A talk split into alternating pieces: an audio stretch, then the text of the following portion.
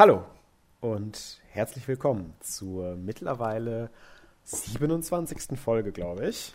Äh, ich. ich. muss immer im Kopf mitzählen. Ich vergesse das nämlich immer vorher nachzuschauen, welche Folge 27 ist richtig, Felix. Ich bin so gut. 27, ja. Ähm, ja, wir äh, haben wieder einmal ein sehr, sehr straffes Programm heute. Ich hoffe natürlich erstmal, dass es euch allen immer noch gut geht, so wie letzte Woche auch, dass ihr äh, unsere Wünsche zu Herzen genommen habt und unsere Vorschläge, dass ihr ganz viele Filme guckt und funky bleibt.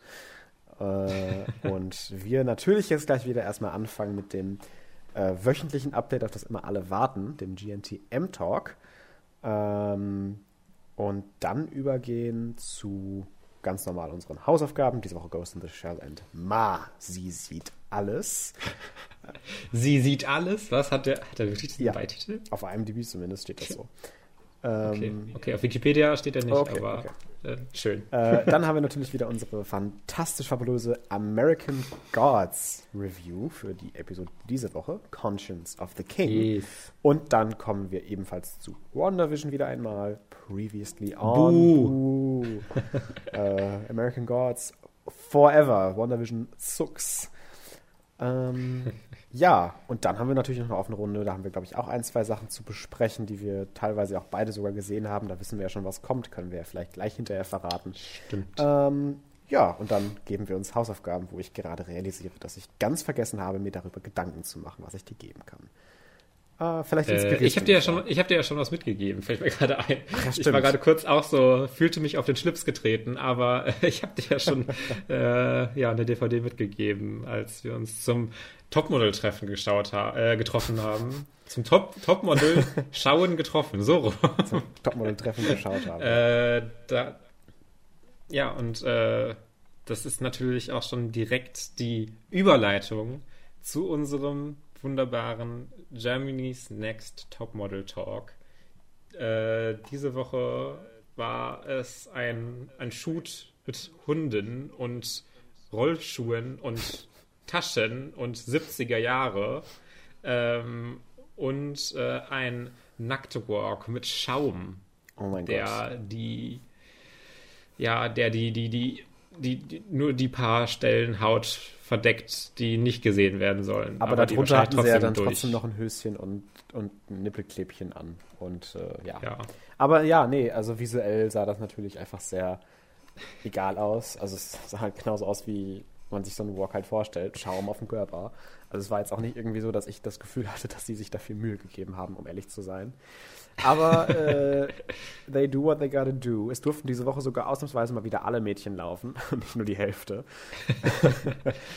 Und äh, ja, diese Woche war ganz witzig, finde ich. Also wir hatten sehr, sehr coole Szenen mit diesen Rollschuhen, dass die geübt haben und ein paar Mädels das natürlich dann, sagen wir mal, nicht ganz professionell hingekriegt haben. Äh, allen voran Liliana, die dann doch etwas stärker ausgeprägte Probleme hatte als ihre MitstreiterInnen. Ähm, aber die es dann hinterher dann doch irgendwie ganz gut hinbekommen haben, weil, Plot Twist, auf dem Teppich kann man gar nicht rollen, wo die hinterher geshootet haben. Da kann man nur so stelzend laufen, weil das viel zu viel Widerstand gibt. Wo ja. ich dann auch äh, in Unison mit Fabian so mehr oder weniger gesagt habe, wofür sind jetzt die Rollschuhe? Diese, das, das sähe doch genauso gut ohne Rollschuhe aus. Die Hunde sind ja schon süß genug einfach als Shooting-Accessoire. Da achtet doch keiner auf diese komischen Schuhe, die man da angeboten hat. Mhm. Aber I guess it was fun for the camera und äh, ja, diese Woche als Gastjurorin war dabei Ellen von Umwert, glaube ich, ne? Ähm, die ja auch immer wieder jede Staffel fleißig und tapfer sich Heidi Klums glockendem Geschrei stellt neben ihr. Ähm, ich fand sie aber immer schon so ein bisschen boring, um ehrlich zu sein, als ja. Gastjurorin. Und sie ist halt einfach so sehr die Mitläuferin, die einfach alles nachplappert, was Heidi sagt und ja. selber, und das fand ich sehr mutig von einer Kandidatin, die dann hinterher bei der Entscheidung stand und meinte, weil sie schlechte Kritik bekommen hatte, dass sie doch nur gelobt worden sei von der Fotografin. Wie soll sie dann beim Shooting feststellen, ob das, was sie anbietet und macht, gut ist? Und das fand ja. ich sehr gerechtfertigt. Und dann ist sie rausgeflogen, leider. Ähm, aber ich fand das auch einfach keine gute Rückmeldung von der Fotografin, die dann bei jedem ja. Scheiß schreit, oh mein Gott, ja, weiter, oh mein Gott, wie cool, geil. Und äh, hinterher dann sich zu Heidi umdreht, ja, da war ja mal gar nichts, ne? Ähm, ja, und Heidi war gefühlt einfach die Einzige, die gesagt hat, ja, jetzt mach doch mal jetzt ein bisschen mhm. das und jetzt bla bla bla, Action, Action, Action. Und äh, die Fotografen die ganze Zeit so, ja, gelacht und oh mein Gott, das ist ja toll. die war die ganze Zeit auf Drogen, die war so gut drauf, die war immer nur am Lachen und ja. hat immer immer nur positive Vibes ja. abgegeben. Und wir, wir, haben auch schon so ein bisschen während des Schauens gesagt, äh, dass äh, diese Fotografin, ich vergesse den Namen immer, ähm, so ein bisschen äh, in der in dem Freundeskreis von Heidi diejenige ist, die Heidi halt in ihrem Freundeskreis hat, äh, damit sie äh, jemanden hört, der ihr einfach nachklappert ja. die ganze Zeit. Und Ellen freut sich halt einfach dort sein zu dürfen mit diesen coolen ja. Boys, Thomas Hayo, Rankin, die sind alle am Start und sie darf auch dabei sein. Wie cool ist das denn? Wir ja. sind ein bisschen fies, aber ich glaube, zu, über die Fotografen und Fotografinnen äh, darf man, glaube ich, auch gerne lästern. Das ist jetzt äh, ja. im Germany's Next Topmodel Fandom, glaube ich, nicht so ungewöhnlich, dass über nee. die Fotografen gelästert wird. Oder Gastjuroren generell. That is true. Um, ähm, ja. Ja, ich weiß was, ich auch, was ich auch oh, wieder ja, schön fand mit den Hunden, dass äh, ich glaube, es war, war es Solin, die Angst vor Hunden hatte? Ich bin mir nicht mehr hundertprozentig sicher. Nee, das war doch auch Liliana. War es auch Liliana? Ja. Really? Die hat's richtig äh, dicke gekriegt diese Woche. Okay, äh, dann habe ich wieder Models verwechselt, wie das halt immer so passiert. Ähm, aber äh, fand ich schön, dass dieses Mädchen dann ausgerechnet auch so eine, so eine Dogge dahingestellt ja, So ein Riesenviech dann da, genau. Ja, wirklich. Ja, ja ich habe so ein bisschen Angst vor großen Hunden und die anderen durften dann irgendwie mit so einem äh, so einem äh, Labradudel oder sowas shooten und sie bekommt da halt wirklich das größte Viech hingestellt, was sie finden konnte. Der, der sah auch total äh, lieb aus und jetzt nicht aggressiv oder sowas, auf gar keinen Fall, aber das ist schon ein bisschen, also das haben sie doch extra gemacht. Natürlich. Also, Dafür ja sind doch dann sagen. diese, die On-Set-Assistenten dann da, die dann irgendwie sowas in einem Interview mitkriegen mit einem Ohr. Ich habe Angst vor Hunden, dann durch das ganze Lot vom Shooting sprinten zu Heidi Klum. Wir brauchen den größten Hund für diese Kandidatin. Sie hat Angst vor denen. Und dann kriegt er einen Cookie, weil er so ein tollen, to toller Assistent ist, genau. Ja, ja, ist ja, man, ist ja alles Ghost, äh, ich Ghost? Ich, hab, ich Alles wollte, Ghost ich in the über, Shell. Ich wollte schon über Ghost in the Shell reden. Nein. ähm, äh, in GNTM, es geht ja alles dar darum, äh, Ängste zu überwinden. Und ja, ja, äh, das ist natürlich der Kern. Ist das nicht der einzige Grund, warum diese Sendung existiert? das Überwinden von Ängsten? Ja, ja, genau. Ja. Ach, ich freue mich auch schon dann auf den Höhe-Shoot, der ja unweigerlich kommen wird. Erstmal kommt nächste Woche das Umstyling, da freue ich mich ja, schon drauf. Das, wird, das stimmt, ist es ja. immer. Es ist halt sehr, sehr gleich jedes Jahr, aber es ist immer wieder gut. Also, never change a running system, Heidi. Das machst du schon gar nicht so schlecht. Ich weiß auch nicht, ob äh, das daran lag, dass wir das tatsächlich wieder in person zusammengeschaut haben, diese Folge, das mhm. erste Mal wieder. Äh, aber ich fand diese Folge auch wieder unterhaltsamer als letzte Woche. Letzte Woche fand ich teilweise ein bisschen langweilig ja. und hier fand ich es dann durchaus ganz unterhaltsam, wie da Dinge passiert, passiert, sind. Genau. Ja, es war irgendwie kein toter Raum dazwischen und es sind auch mal Models auf der Fresse gefallen oder sowas. Ja, es haben sich mal welche wieder gestritten, das war auch ganz witzig. gestritten, ja. Ähm, ich bräuchte die Beine. das ist mein Main Takeaway aus dieser Staffel Jeremy's Next Topmodel. Ähm, ja. Never piss off Liliana, Liliana, sehr sympathisch. She's gonna break your legs, genau. Ach ja. Das ist sowas Böses zu sagen eigentlich, ne? Also ich finde das halt, also jede Beleidigung ist mir relativ egal, aber jemand zu sagen, dann brüche ich dir die Beine, das geht schon sehr grenzwertig. Geht schon so weit, finde ja. ich.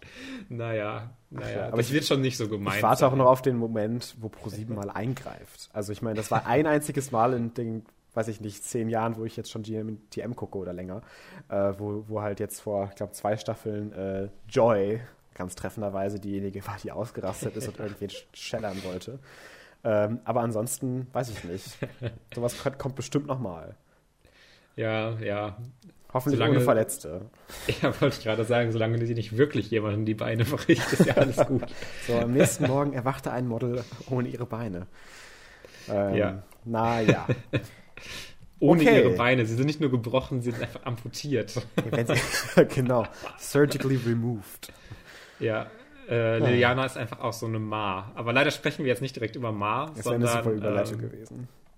Ja, sondern äh, wir sprechen zuerst über den 1995er äh, Film Ghost in the Shell.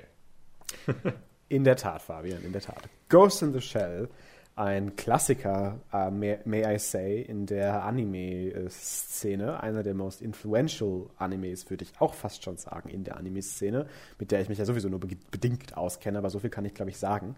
Ähm, wie Fabian gerade schon treffend gesagt hat, aus dem Jahr 1995, ab 16 Jahren freigegeben in Deutschland und äh, directed by Mamoru Oshii. Ähm, ich wüsste gerade auch gar nicht, was ich mehr zu ihm oder ihr sagen kann. Ich äh, habe tatsächlich gar kein Research betrieben, äh, ob, ob, es irgendwelche anderen Filme von ihm gibt, den man kennt. Äh, aber trotzdem, äh, Ghost in the Shell reicht ja vielleicht auch schon als äh, Resümee auf, auf deiner, deiner Bewerbung, weil das ist schon ordentlich, glaube ich, wenn man das da draufstehen hat. Ähm, ja. Worum geht's überhaupt? Äh, Ghost in the Shell handelt von einer jungen, ja, Cyborg-Polizeifrau, einer Agentin, äh, namens, äh, wie heißt sie nochmal? Motoko Kusanagi. Major Motoko Kusanagi. Ich glaube, aber oft auch einfach nur Major genannt. Mhm. Ähm, und sie ist eben eine Offizierin in Sektion 9, eine von vielen Sektionen einer Elite-Einheit von Polizisten, die alle mit irgendwelchen kybernetischen Implantaten enhanced sind, um umso besser äh, Cybercrime und Terrorismus und sowas vorbeugen zu können. Und sie und mhm. ihre Einheit, sie jagen gerade den Puppet Master, den Puppenspieler. Ich weiß, ich habe das auf äh, Deutsch geguckt. Ich glaube, es hieß Puppenspieler. Oder, nee, ich glaube, sie haben es sogar auf Deutsch Puppet Master genannt. Nee. Also ich sage einfach mal Puppet Master. Ähm, ja. Und das ist eben einer von deren Hauptzielen, äh, ein kybernetischer Krimineller, ein, ein Cyber-Criminal, der auch im äh, Internet quasi Sachen hackt und dadurch ganze äh, Regionen und, und Gruppen ganz groß gefährdet. Und er kann nämlich in die Gehirne von Cyborgs hacken, um sich an Informationen zu bereichern und dadurch mehr Verbrechen zu begehen. Ja. Als sie jedoch langsam, aber sicher diesem Puppet Master auf die Schliche kommen, entfesselt sich ein Durcheinander und ein, ein Wirbelsturm an unterschiedlichsten Ereignissen, die nicht nur die Stadt und die Sicherheit einer ganzen Nation betreffen, sondern vor allem auch Major nicht nur an ihrer Aufgabe, sondern auch an ihrer Existenz zweifeln lässt. Was vielleicht nochmal wichtig dann auch zu sagen ist, dass äh, es halt dann diese äh, ja, Cyborgs gibt, die halt in ihrer Ghost und der Shell im Grunde unterteilt werden. Das mhm. sind halt auch Begriffe im Film, mhm. wo halt äh, beispielsweise beim äh, bei Motoko Kusanagi beim Major, äh, genau. The Major, genau, ähm, ist, glaube ich, so ziemlich das Einzige, was von ihr im Grunde noch menschlich, in Anführungszeichen, ist, ist ihr Ghost im Grunde das Bewusstsein, was sie im Grunde innehat. Ich bin mir nicht mehr ganz hundertprozentig sicher, so wie ich es ungefähr noch im Kopf habe. Mhm. Und äh, der Körper ist dann im Grunde die Shell. Und deswegen heißt dieser Film auch Ghost in the Shell, weil es mhm. dieses Bewusstsein ist, die Consciousness und der Körper. Und das ist halt dann dieses, ein sehr zentrales Thema des Films. Genau, sehr richtig. Ähm, hörst du mich noch? Ja, ich höre dich. Ah, okay, weil du warst auf einmal so still war, ohne Hintergrundgeräusche, ohne gar nichts. Ich dachte, du wärst mir abgebrochen. Äh, nee, sehr gut. Ähm, ja, was halte ich von dem Film? Ich weiß, dass du ihn ganz gut fandst, glaube ja. ich, ne? aber jetzt auch nicht mehr, so wie ich das rausgehört habe letztes Mal. Ja. Ähm, ich fand ihn tatsächlich ganz, ganz großartig. Oh, das ist sehr cool. Ja, also du hattest ja, ja schon gefürchtet also, oder gedacht, dass ich jetzt einen Rant abgebe hier. Ja, hätte ich mir vorstellen können. Ähm, ich möchte auch kurz einmal nochmal so als Kontext sagen, ähm, ich finde den auch wirklich sehr, sehr gut. Mir ist er manchmal aber einfach ein bisschen too much. also er ist, er ist ja sehr, sehr, sehr, sehr dicht mit Material und es passiert wirklich sehr, sehr viel. Ähm, und das war gerade bei meiner, als ich den das erste Mal geschaut habe, für mich teilweise ein bisschen überwältigend und ich bin dem nicht mehr ganz so gefolgt. Das ist dann ein bisschen abgeschwächt nach äh, den Nachfolge-Views von mir. Aber ist ja ganz schön, dass es bei, bei dir dann auch beim ersten Mal scheinbar schon so gut geklickt hat. Also wirklich sehr, sehr stark. Ähm, ich, ich, kann auch gar nicht so hundertprozentig den Finger drauf legen, weshalb das jetzt so gut funktioniert hat für mich. Ähm, weil ich gebe dir total recht, it's overwhelming. Also es ist so verschiedenartig, verschiedene Plotstrings und Characters und Entwicklungen und Fachspeech und solche Sachen. Ich könnte dir wirklich nicht sagen, was jetzt genau passiert in jedem Plotpoint hier im Film. Es ist so viel, dass ich auch zugebe, dass ich den Film nicht direkt verstanden habe in allen Aspekten. Also man konnte ja. der, dem Hauptplot, den habe ich natürlich irgendwie verfolgt und es hat auch alles funktioniert. Aber wer jetzt genau mit welcher Organisation gegen wen sich konspiriert und was jetzt genau wo rauskommt und was jetzt hier der Beschluss ist und äh, war halt einfach mega, mega viel. Aber das, ich das ist vielleicht auch ein bisschen halt dem geschuldet, dass es ja auf dem Ghost in the Shell Manga basiert. Mhm. Und äh, meines Wissens nach da im Grunde äh, der Puppet Master Arc ist halt wirklich eine Geschichte so ein bisschen aus dem Manga, ein mhm. zusammenhängender Arc, der aber auch, glaube ich, ich bin mir jetzt nicht hundertprozentig sicher, aber glaube ich, wenn ich es richtig im Kopf habe, relativ in der Mitte des Mangas vorkommt. Und äh, dieser Film sich dann ganz viele Elemente halt dann noch irgendwie äh, erklären muss und alles zusammen.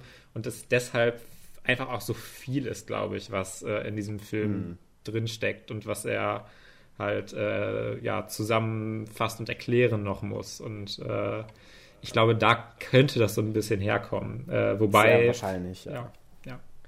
ja nee, aber, weiter. Äh, ja, nee, also es hatte mich aber, das wollte ich ja nämlich dazu sagen, das hat mich aber nicht davon abgehalten, die ganze Zeit wie gebannt am Screen zu hängen und trotzdem alles so in mich aufzusaugen, dass ich ohne wirklich den Kontext so richtig zu getten die ganze Zeit, trotzdem immer super dabei war, was jetzt genau passiert und dass ich immer genau irgendwie versucht habe, der Szene erstmal auch nur für sich, außerhalb des Kontextes des Gesamtfilms, irgendwie zu folgen und zu verstehen. Und irgendwie hat der Film vor allem visuell, aber halt auch von seinen Dialogen, ich meine, ich habe ja jetzt, muss ich ehrlich sagen, den auf Deutsch geschaut. Äh, ich hatte an dem Abend nicht so wirklich Lust auf Untertitel, muss ich zugeben. Ähm, aber, ich weiß auch gar nicht, äh, ob der im Original überhaupt auf Amazon Prime verfügbar ist. Habe ich auch gar nicht nachgeschaut, aber ähm, ja. ich, ich fand, es war sehr, sehr gut gedubbt, so von dem, was ich be beurteilen kann. Und mhm. äh, nee, aber vor allem visuell sind die Szenen alles so captivating und, und halten einen irgendwie in ihrer Innovation dann so dabei, dass ich halt irgendwie dieses ganz, ganz pekuläre Gefühl hatte, dass ich so entranced war die ganze Zeit von diesem, mhm. diesem Film, den ich jetzt beobachte. Und äh, ich finde, das, das ist halt einer von diesen paar Filmen, wo ich vielleicht gar nicht so gut argumentieren kann, weshalb ich den jetzt so fantastisch finde, aber der einfach sehr irgendwas mit mir gemacht hat und in, in mich reingeglitten ist. Äh, auf eine besondere Art und Weise, die mich dann irgendwie äh, gegettet hat und abgeholt hat, sehr, sehr stark. Und ich die ganze Zeit eben bei diesem Rätsel und bei diesen philosophischen Fragen und bei generell der Action und den visuellen Sachen hier im Film einfach immer sehr, sehr dahinter stand und das einfach total faszinierend fand, wie sie das inszeniert haben. Ich finde es halt auch wirklich also äh, wir nochmal, wir sind ja ein Spoiler-Podcast, deswegen reden wir auch so ein bisschen vielleicht über das Ende. Aber auch dieses ganze Ding vom äh, Puppet Master, mhm. wie er im Grunde eigentlich eine äh, ja eine künstliche Intelligenz ist, der aber dann mhm. irgendwann ein Selbstbewusstsein entwickelt hat und sich dann auch diese sehr sehr die Fragen stellt, ja, wie könnte ich zu einer Art von Leben kommen und das im Grunde sein mhm. Ziel ist und äh, das halt herausfinden möchte ähm, und äh, dann ja auch ja darauf die die äh, Events im letzten Akt so ein bisschen basieren, die dann noch ja. passieren. Ja. Ähm, das fand ich wirklich dieses dieses äh, ja, künstliche Intelligenz-Thema oder sowas, mhm. das war ja jetzt damals auch nicht komplett neu, aber ich finde es hier irgendwie so, doch nochmal interessant und komplex mhm. aufgemacht. Das ja. wirkt nicht so billig und so pseudophilosophisch, sondern es wirkt wirklich so, als ob da was hintersteckt und da mhm. sich richtig Gedanken gemacht wurde, wie man diese Thematiken anpackt und ja. äh, nicht nochmal einfach so ein altes Thema abgedroschen wurde. Ich finde, der Film spricht halt nicht irgendwelche philosophischen Texte aus irgendeinem Buch nach und denkt sich dann, boah, wie schlau bin ich, sondern ich finde, der ja. Film nimmt halt selber ganz, ganz viele Konzepte und verbindet sie zu was völlig Neuem, wo man halt wirklich auch als Zuschauer dann davor sitzt und halt immer überlegen muss, was genau wollen die mir damit jetzt sagen.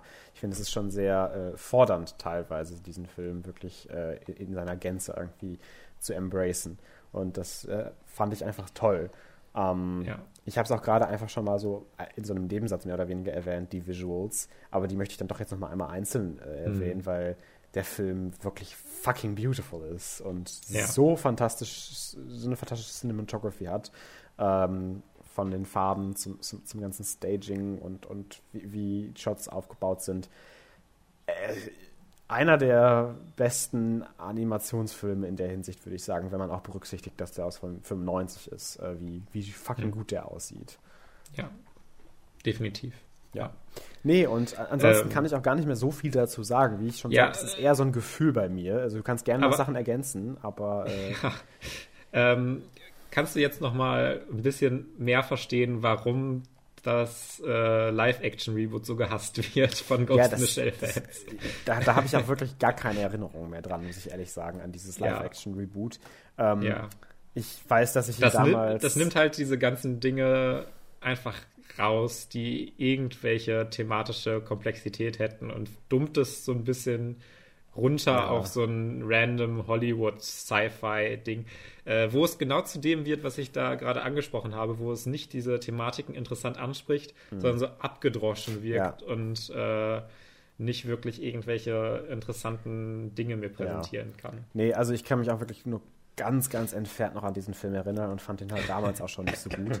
Und ich kann mir vorstellen, das habe ich auch in ein paar Reviews gelesen, wenn du den Film jetzt nicht kennst, den Original Ghost in the Shell, und einfach nur ohne irgendwie beladen zu sein von irgendeinem Hintergrund wissen, dass es da was Besseres draußen gibt, dir den von Jennifer, äh, nein, nicht Jennifer, Gottes Willen, Scarlett Johansson äh, anschaust, dann denkst du dir halt, wow, war ganz okay, so. Aber wenn du dir jetzt den Film natürlich vorher anschaust und jetzt mit diesem Wissen da reingehst, dann äh, ist das natürlich größter Müll.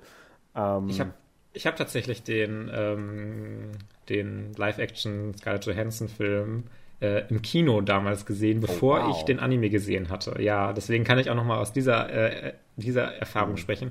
Und damals im Kino fand ich ihn ganz okay, den Live-Action-Film. Ja, eben. nicht unglaublich, aber ganz okay. Ja. Und dann habe ich halt aus Interesse, weil ich ja auch dann gehört habe, dass der Anime so mhm. viel besser sein soll oder der Manga, wie auch immer, mhm. ähm, habe ich das dann nochmal angeguckt und so gemerkt, ja, das ist ja wirklich viel besser. ja, das ist es äh, nämlich wirklich.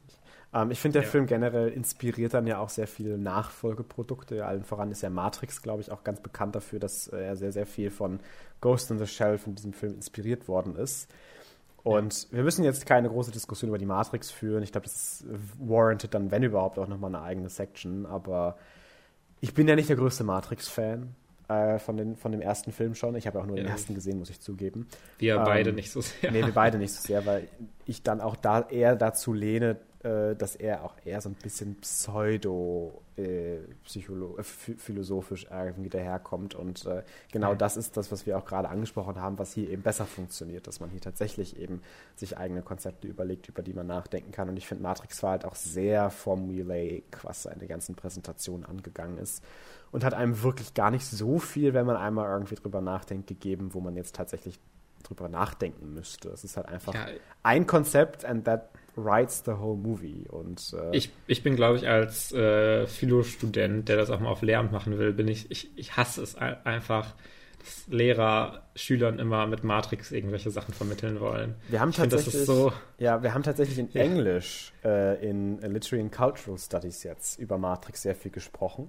Ähm, mhm. Und haben beide Seiten eben beleuchtet, was da äh, an Zeugs für generell Filmstudies einfach so allgemein drinsteckt, aber halt auch so ein bisschen dieses Philosophische dabei, dass ja Jean Baudrillard, äh, Jean-Paul Baudrillard, ich weiß gar nicht ganz genau, ähm, auf die, dessen Ideen ja die Matrix auch zum Teil basiert, äh, selber auch geschrieben hat, äh, was ich auch einfach einen ganz, ganz tollen Satz finde.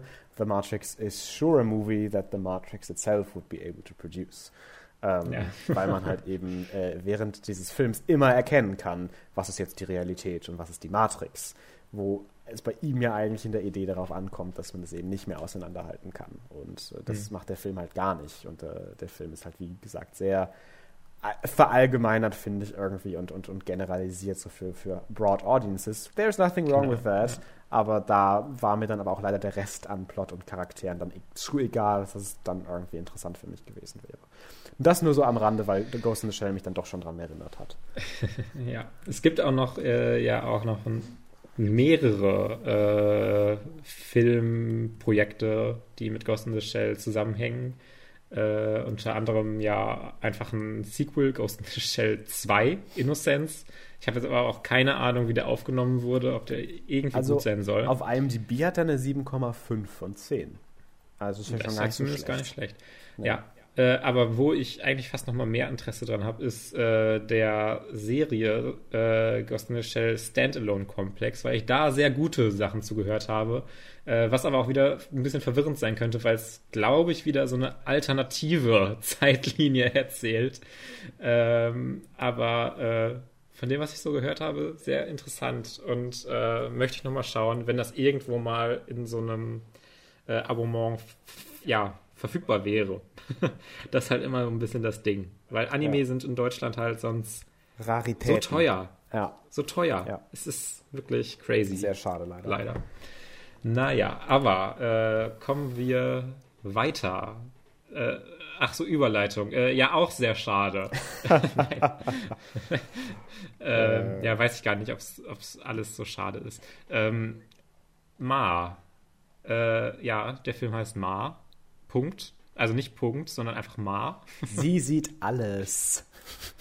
Ja, sie sieht alles. Ähm, ist ein Film von Tate Taylor. Sehe ich gerade erst. Sehr cool. Äh, So will, ich, so will ich auch heißen. Tate Taylor, ja. Ähm, von 2019 tatsächlich. Relativ aktuell noch. Und ähm, es geht äh, um die. okay, wo, wo geht es drum? Wo geht es drum? ähm, ja, wir fokussieren uns mal auf Ma an sich. Es geht um Sue Ann, die äh, Teenager-Gruppen im Grunde bei sich Party machen lässt. Aber vielleicht führt sie ja noch irgendwas im Schilde. Vielleicht. Who knows? Äh, das sind so ungefähr die ersten 50 Minuten. Und ähm, es ist halt so ein bisschen als äh, Horror-Thriller aufgemacht. Ähm, und ja, es wird relativ schnell dann klar, dass Sue Ann, äh, gespielt von Octavia Spencer, ähm, definitiv irgendwie eine, eine Obsession mit diesen Teenagern hat und diese äh, immer bei sich feiern lassen möchte und in deren Ge Gegenwart äh, sein will. Äh, und ja, dann passieren halt so ein paar Horrorsachen. Ähm, was ich direkt mal am Anfang sagen möchte, ich fand das Pacing ganz schlimm bei diesem Film. Die ersten 50 Minuten passiert irgendwie nichts. Also wirklich nur so ein bisschen, die machen mal immer wieder Party bei Sue Ann. Die wirkt so ein bisschen sass, aber ja, wir machen halt trotzdem Party bei der. Und dann in den letzten, weiß ich nicht, in den letzten 20 Minuten tötet sie irgendwie 10 Menschen oder sowas gefühlt. Also nicht, nicht wirklich, äh, aber alles, was sie wirklich macht, passiert gefühlt in den letzten 20 Minuten, finde ich. Und das war so sehr, ja, es ging am Ende dann so extrem schnell.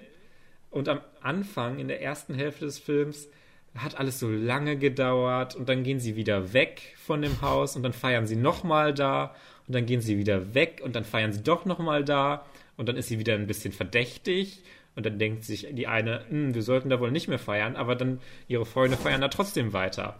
Und das ist alles, alles so ein Hin und Her, was auch eigentlich, finde ich, relativ unnötig wäre. Da hätte man definitiv schneller auf den Punkt kommen können. Gerade weil auch dann diese gesamte, diese gesamte Motivation und der Hintergrund, warum Ma das macht, was Ma macht, sehr, sehr dumm. Das fand ich so witzig, ey. ja, ich fand es tatsächlich auch dann äh, witzig, äh, weil, äh, what, what, why? ähm, denn Ma äh, war mit den, also Spoiler, war mit den Eltern von diesen Teenagern damals in der Schule und wurde da äh, ja auch gemobbt und in definitiv äh, nicht coole Situationen gezwungen, in irgendwelche dunklen äh, Hausmeisterschränke und sowas, Hausmeisterschränke, Hausmeisterkammern, mhm. ähm, wo dann nicht so schön das mit dir gemacht wurde. Definitiv ist nicht cool gewesen. Aber da dann die Schlussfolgerung zu ziehen, ja, jetzt 20 Jahre später, vielleicht noch länger später, räche ich mich jetzt, indem ich die Kinder von diesen Leuten, die damals schlecht zu mir waren, Folter, ist irgendwie so ein Stretch. Und so sie hatte dann ja auch selber eine Tochter, die sie irgendwie ja, so drugt stimmt. und dann, damit sie nicht das Haus verlässt, was ich halt auch gar nicht verstanden habe, so richtig, um ehrlich zu sein. Äh, damit ja, sie glaube, selber nicht diese Erfahrungen macht dann in der Schule oder genau, so. Genau, ich glaube schon. She was just a crazy bitch. Und ja. äh, ich fand es halt trotzdem einfach sehr unterhaltsam. Also ich gebe dir recht, das Pacing war wirklich weird. Ähm, aber ich war irgendwie schon sehr dabei bei diesen ganzen Teenagern, die aussehen wie Mitte 20, äh, die dann ja. die ganze Zeit so versuchen, mit Ma zu partien. Ich weiß nicht, ich finde Octavia Spencer einfach super. Und she, she, ja, Octavia Spencer ist auch trotzdem super she, in dem Film. did not have to go this hard here. Also es war sehr witzig, ja. wie sie dann in diesen Partyszenen so richtig tanzt und richtig, wenn sie dann die Leute dann auch foltert, so mega am Acten ist richtig. es ist so gut, weil es halt einfach so, so, so, unnötig ist, eigentlich für so einen Film, sich so, so Mühe zu geben. Aber I mean, she's, she's a pro, she's super. Ähm, nee, ich hatte einfach sehr viel Spaß mit dem Film. Also, it's not, it's not a good movie. Aber ich habe mir dann auch mal so überlegt, wenn das jetzt in den 90ern oder so rausgekommen wäre, so als 90s Horror-Movie, I mean, nobody would have complained. Ich glaube, der wäre eigentlich gar nicht so schlecht gewesen für damals. Ich meine, für heutzutage hm, kann man ein bisschen mehr machen, kann man ein bisschen mehr erwarten. Ähm, aber ich finde, wenn man einfach so überlegt, it's a horror movie about high schoolers who get lured into a home uh, and she tries to kill them, ist jetzt auch wirklich nichts äh, Spektakuläres, aber halt auch nichts Schlechtes. Und ich, ich weiß nicht, ich mochte dieses Konzept ganz gerne äh, mit diesem Underage Drinking und dass sie dann halt da so ein bisschen die in der Hand mit hat, dass die ja eigentlich auch nicht zur Police können, weil Underage Drinking und solche Sachen.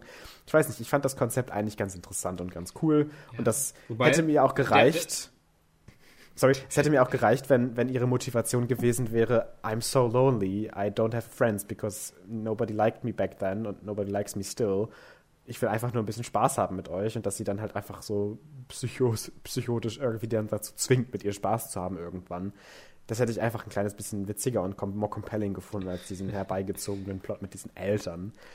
Um, ähm, but we do get ja. to see Luke Evans' Dick, so. Yay. Aber wir sehen leider nicht, wie, wie der Dick abgeschnitten wird. Nee, that's, that's very sad.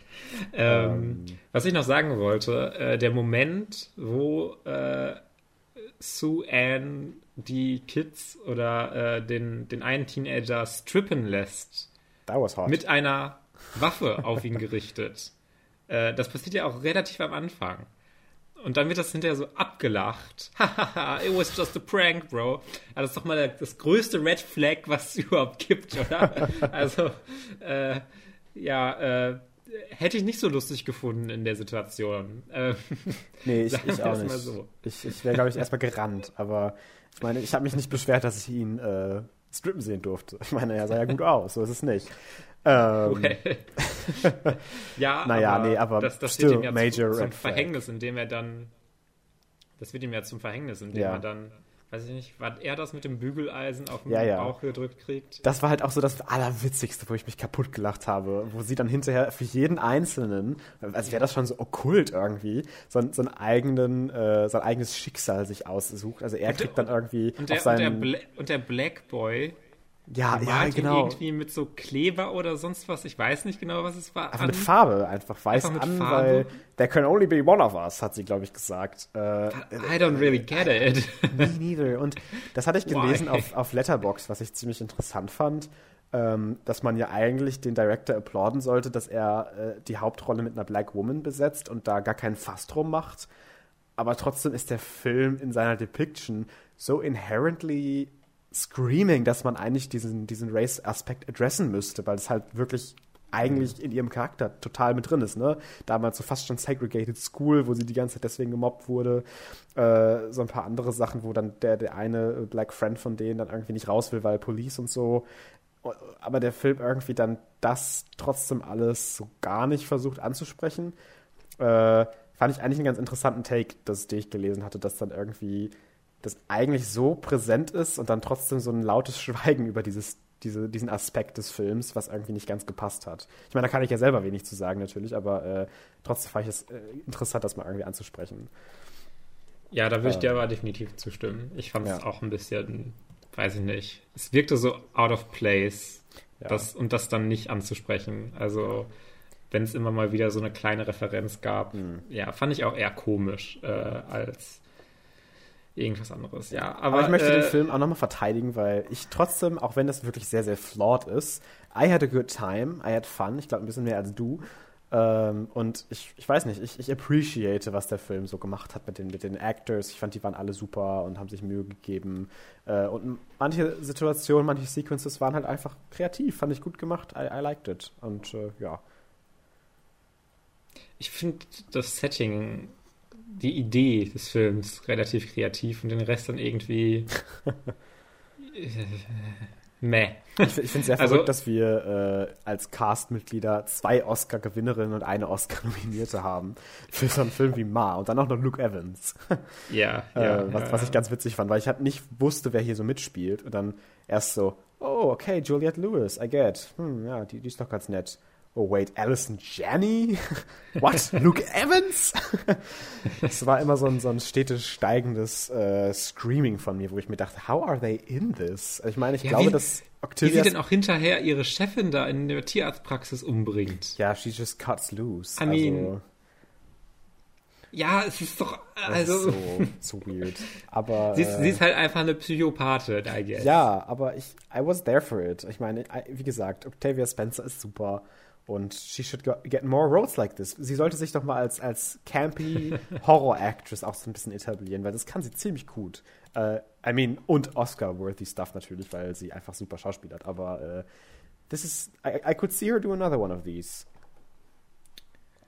Ja, bitte, bitte aber ein bisschen besser, genau. Ja. aber gerne äh, sie nochmal in so einer Horrorrolle. Würde ich auch ja. gerne sehen. In einem tatsächlich guten Film. Da ja. würde ich mich sehr freuen. Ähm, naja, äh, ja, wie gesagt, hat mir, hat mir nicht wirklich gut gefallen. Ich hatte ja. da auch am Ende schon dann ein bisschen Spaß damit, aber ich habe mich auch dann zu großen Teilen ein bisschen gelangweilt bei dem Film und dachte mir, mh, hm, ja, okay. ich, ich fand es immer ganz, ich find's witzig, dass halt irgendwie so jede, jede zweite Review halt so ist, so, ja, hey, Party at Mars, who's up for it? Yay, let's go. Äh, weil ihre Partys sahen like a lot of fun aus und ich wäre auch da gewesen, glaube ich. du wärst auch da gewesen. Ja, ja. Umgebracht hätte, um, umbringen will, dann wäre mir das auch gar nicht so wichtig gewesen, aber. Ja, ich weiß nicht. Ja, in Deutschland äh, wirkt das, auf mich wirkt es immer so ein bisschen out of touch, ja, äh, meine Perspektive darauf. Weil wenn man da mit 14 noch nichts trinkt, dann läuft ja irgendwas falsch mit einem. äh, ich meine jetzt übertrieben gesagt, ja, auf jeden Fall. Und äh, ich meine, in Amerika ist ja auch nochmal ein großer Unterschied, ob 18 oder, oder nee, ob 21 oder bei uns 21, 16. Ja. Ne? Um, ähm, ja. Das ist natürlich, das, so ein Film würde hier halt nicht funktionieren, so zu drehen, weil nobody ja. would believe that. Das deutsche Ma-Remake. Das deutsche Ma. Mutter! Mutter! Ja, nur nicht dann mit Mother verwechseln. Ach Gut, ja, sehr ähm, schön, sehr schön, sehr schön. Ähm, dann sind wir durch mit Ma und kommen zu unserer ersten Serienbesprechung. Und Talking about American Gods. Ich möchte eine Überleitung machen. Was? Ich möchte eine Überleitung machen. Talking ja? about Ma. Meine Güte, American Gods. Ach ja, immer, immer wieder gut.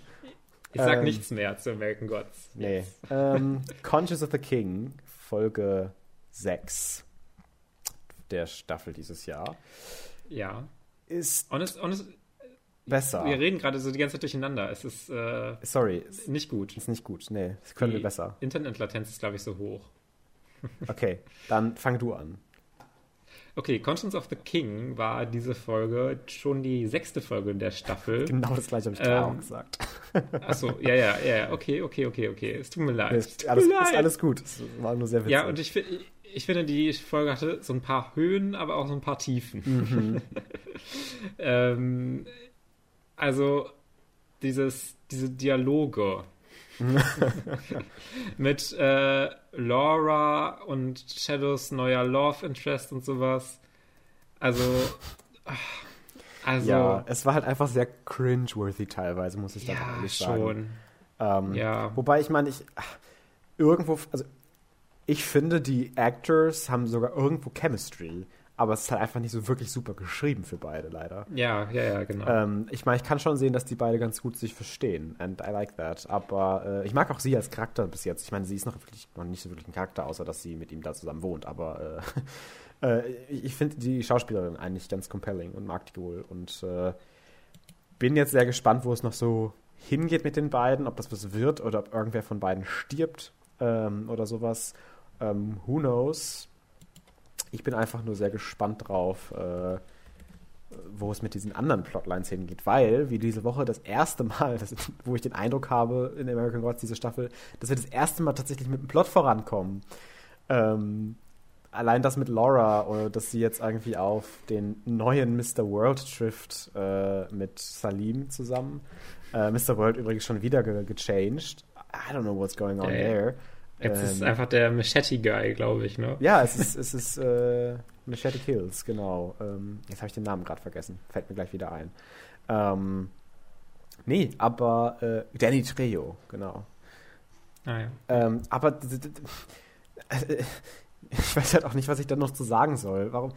Es ist ja bestimmt Behind-the-Scenes-Shit, dass er halt immer gerecastet wird. Und ich meine, mittlerweile ist es ja schon fast sein Charakter, dass er so jeden Wochentag sich so denkt, ach, heute sehe ich mal so aus, war cool.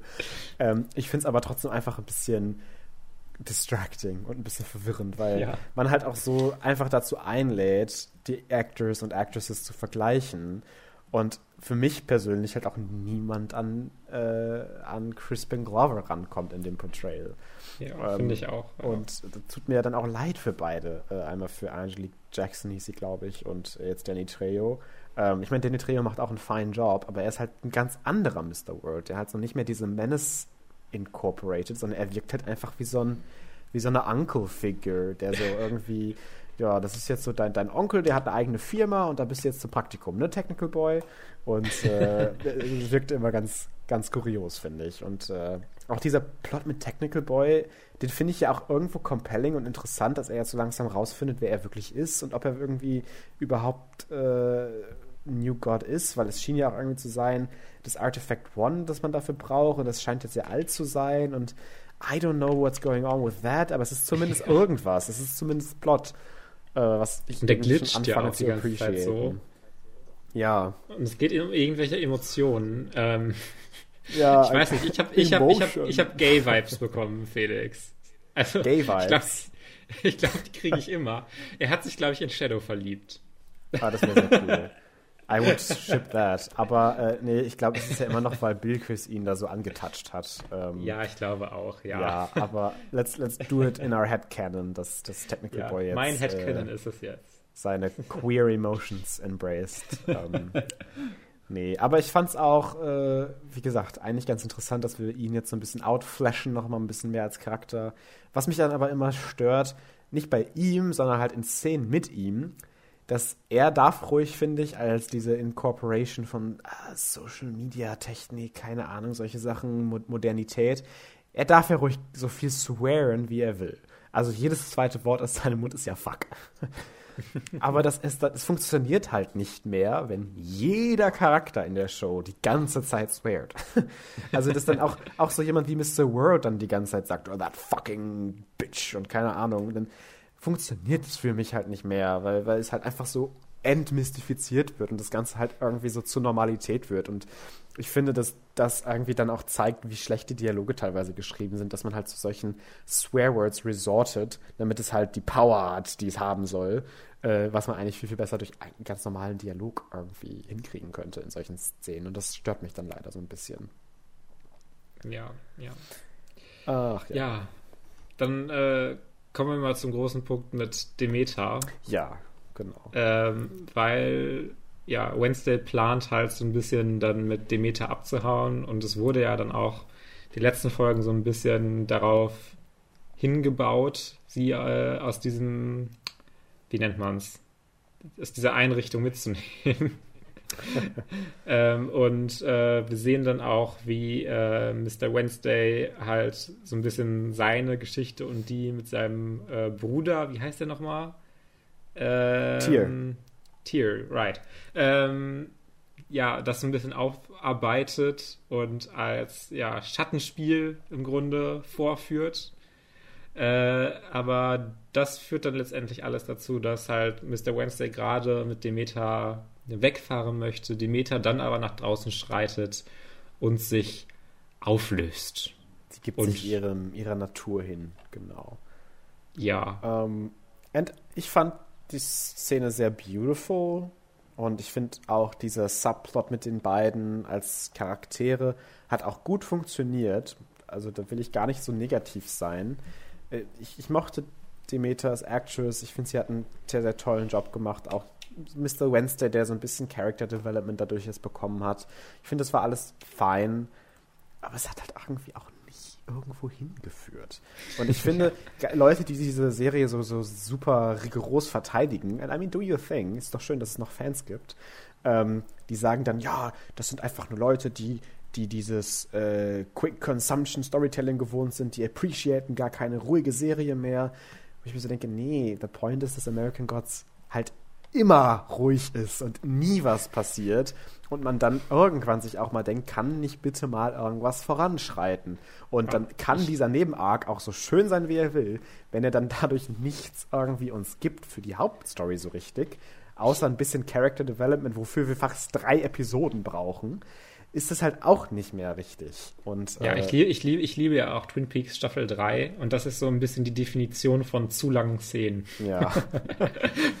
und es liegt ja hier nicht mal an den Szenen, die äh, zu lang sind, sondern eher an den Arcs an sich, ja, diesen genau. Sidequests. Ja. Und äh, ja, ist definitiv. Wie gesagt, I mean, I did tear up a bit fast, äh, als sie ja. dann äh, rausschreitet. Und, und die Musik war übrigens auch super in der Szene, habe ich mir nochmal angehört auf YouTube. Wirklich toll, richtig toller Track. Ähm, und wie sie dann halt hinfort geht und, und, und Wednesday das erste Mal so eigentlich einen Einblick in seine Gefühle irgendwie uns bietet. I really like that stuff. Aber dann dachte ich yeah. mir, okay, endlich vorbei. Jetzt können wir auch endlich weitermachen.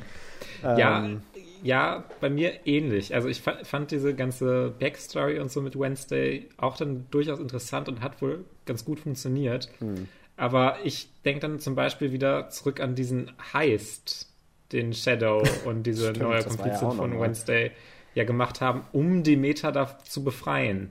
And that was just kind of pointless, wasn't it? Ja, natürlich. Es ist alles pointless gefühlt. Also es ist halt einfach nur, um so ein bisschen Zeit zu überbrücken. Und ich, ich habe das dann irgendwie mitgekriegt. Ich habe das Buch nie gelesen. Und das Buch ist ja sowieso ganz anders mittlerweile als, als die Serie.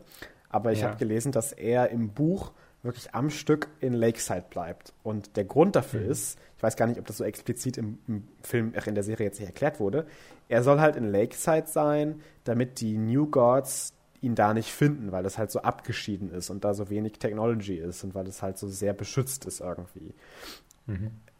Es ergibt ja gar keinen Sinn, dass er dann irgendwie jede Folge irgendwie wegfährt und woanders ist. das ist das, das, das, dann finde ich die Purpose, die ich jetzt auch gerade nicht so ganz nachvollziehen kann in der Serie, weshalb er da ist, ergibt sich dann auch nicht mehr so ganz. Ähm, ja. Und äh, ich finde es ja auch nicht, also ich mag Lakeside ja, don't get me wrong. Ich finde das irgendwie ganz sympathisch mit den Figuren da. Aber still war schon ein bisschen weird, warum er da jetzt mal wieder hin und zurück und hin und zurück. Und jetzt verliebt er sich und dann muss er vielleicht irgendwann wieder weg. Und I, I don't know. It's a mess. Aber die Folge fand ich war ein bisschen ja. weniger Mess als der Rest bis jetzt. Ja, ja, würde ich durchaus sagen, aber dann sehe ich die Folge halt im Kontext mit den anderen Folgen zusammen ja. und denke mir, ah, das hat alles jetzt so lange gedauert und dann führt Demeter scheinbar auch nicht so richtig irgendwo noch hin, weil sie ja einfach jetzt ja im Grunde in Anführungszeichen tot zu sein scheint. Vielleicht kommt sie ja nochmal irgendwie als Deus Ex Machina wieder und kann irgendwie Maybe. schützen oder sowas. Who knows? Ja, I don't know. Wie Laura Moon. Wie Laura Moon. God, let's not talk about her. ähm, und auch dieses, das fand ich auch wirklich sehr witzig, weil es halt genau meine Thoughts waren, dass wir Salim immer noch mit uns rumschleppen müssen, der nach seinem ja, Genie wirklich. guckt. Und wo Laura ihn dann auch einfach mal irgendwie so gesagt hat, so, boah, boy, jetzt let it mal go, ey, es ist, reicht. ja. wo ich mir auch so dachte, ja, True, es reicht wirklich, Salim. Lass es doch bitte. Ja, Salim hat halt auch nichts anderes gemacht bisher in American Gods, ich, als nach ihm zu suchen, nachdem er ihn getroffen hat. Ich mochte ihn also, ja am Anfang immer und es ist ja auch ein guter Actor und alles, aber in der dritten Season, I, oh Immer wenn ich ihn sehe, bin ich so gelangweilt. Es tut mir wirklich leid, weil es ist halt so die einzige LGBT-Storyline, die wir gerade haben. Und die ist halt so pointless geworden und so irrelevant. Und ach, it's, it's very annoying. I'm, I'm not here for it at all. Ja, ja, also das wird ja, I guess, irgendwo dann noch hinführen, aber. Wahrscheinlich in der vierten Bei Staffel. American Gods ist man sich nie so sicher. Ja, die vierte Staffel ist übrigens, Staffel, ja. äh, das habe ich gar nicht, haben wir glaube ich gar nicht mitbekommen, dass es in den News war. Die ist ja schon bestellt, ne? Ach so. Ja. Schade. Das war auch so meine Reaction, als ich das gesehen habe. So, oh, mm, okay. Also mm. wirkt, wirkt sehr offensichtlich, wenn man sich denkt, es sind ja jetzt noch vier Folgen in dieser Staffel. Ja, das ist viel zu wenig Zeit, äh, um das abzurappen, aber äh, ja. try. Bitte lass doch die vierte einfach die letzte sein, bitte. Bitte, bitte ja. Ich glaube, originally war es ja mal ein Five-Season-Plan, aber bitte schreibt's runter. Bitte schreibt's runter ja, auf vier. Fände ich auch schön. I can't ich, anymore. Also, ja. Ja, die Einschaltquoten werden ja auch immer schlechter. Ich weiß gar nicht, ob sich so eine fünfte Season unbedingt noch lohnen würde. Aber ich die hätte auch schon gedacht, dass sich eine vierte Season nicht mehr lohnt. Ich glaube, die haben, haben, auch einfach zu viel Geld, um rauszuschmeißen, weil die Serie lookt ja fein. Es ist ja immer noch visuell ja. interessant und gut. Dieser eine Übergang, ich musste so laut lachen, wo er diesen Bra hält und der Bra sich so verformt zu diesem B an diesem Store. Ja, ja. Ich, ich dachte, ey, sehe ich richtig? ja, diese. Übergänge macht American Gods gerade aktuell auch super gerne, ne? Ja. Diese sehr, sehr abstrusen Übergänge. Aber ich mag das sehr gerne. Das to distract from the lack of plot. ja, so ein bisschen. Ja. ja, ich, aber, aber, also ich habe gerade schon auf äh, IMDb kurz gelesen in der nächsten Folge. Äh, Shadow uncovers the surprising truth behind a local crime spree. Also vielleicht passiert ja mal was. Und dann Wednesday Lakeside. makes his own shocking discovery with deadly consequences. Uh, ja, damn. Laura and Celine und? negotiate with the enemy and their enemy as Bilquis follows her new path.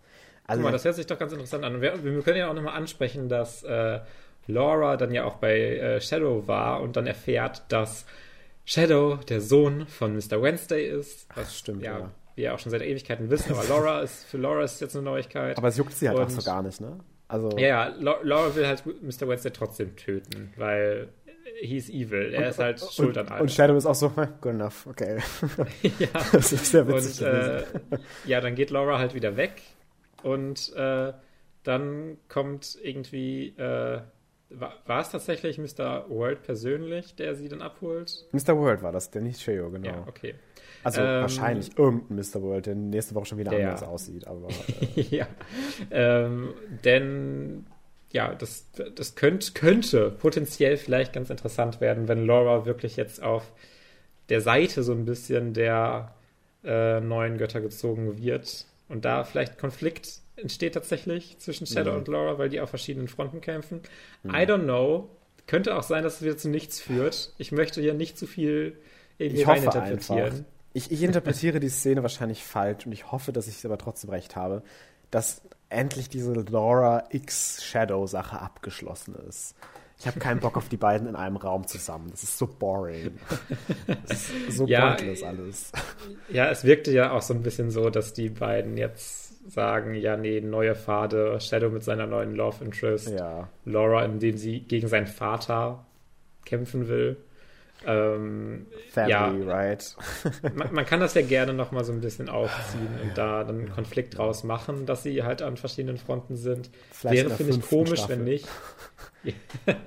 ähm, aber ja, gucken wir erstmal, ob es überhaupt so wirklich ist, ob Laura wirklich äh, irgendwie eine Einigung, ein Bündnis mit diesen neuen Göttern eingibt oder nicht. Aber ich verstehe auch nicht so, also bis auf den Zusammenhang mit Shadow, was für einen Wert hat Laura denn tatsächlich für die neuen Götter, habe ich mich so ein bisschen gefragt. Vielleicht, dass ähm, sie äh, diesen Dings hat, die, die, die Ashes von diesem Kobold und äh, die will ja überhaupt nur ihn ja nicht resurrecten, aber sie will doch zu seinem Horde, wo, wo dieser Speer ist, mit dem man Wednesday umbringen kann. Und äh, vielleicht wollen die ne neuen Götter das ja auch, dass sie diesen Horde von, von äh, Sweeney irgendwie finden oder so, keine Ahnung.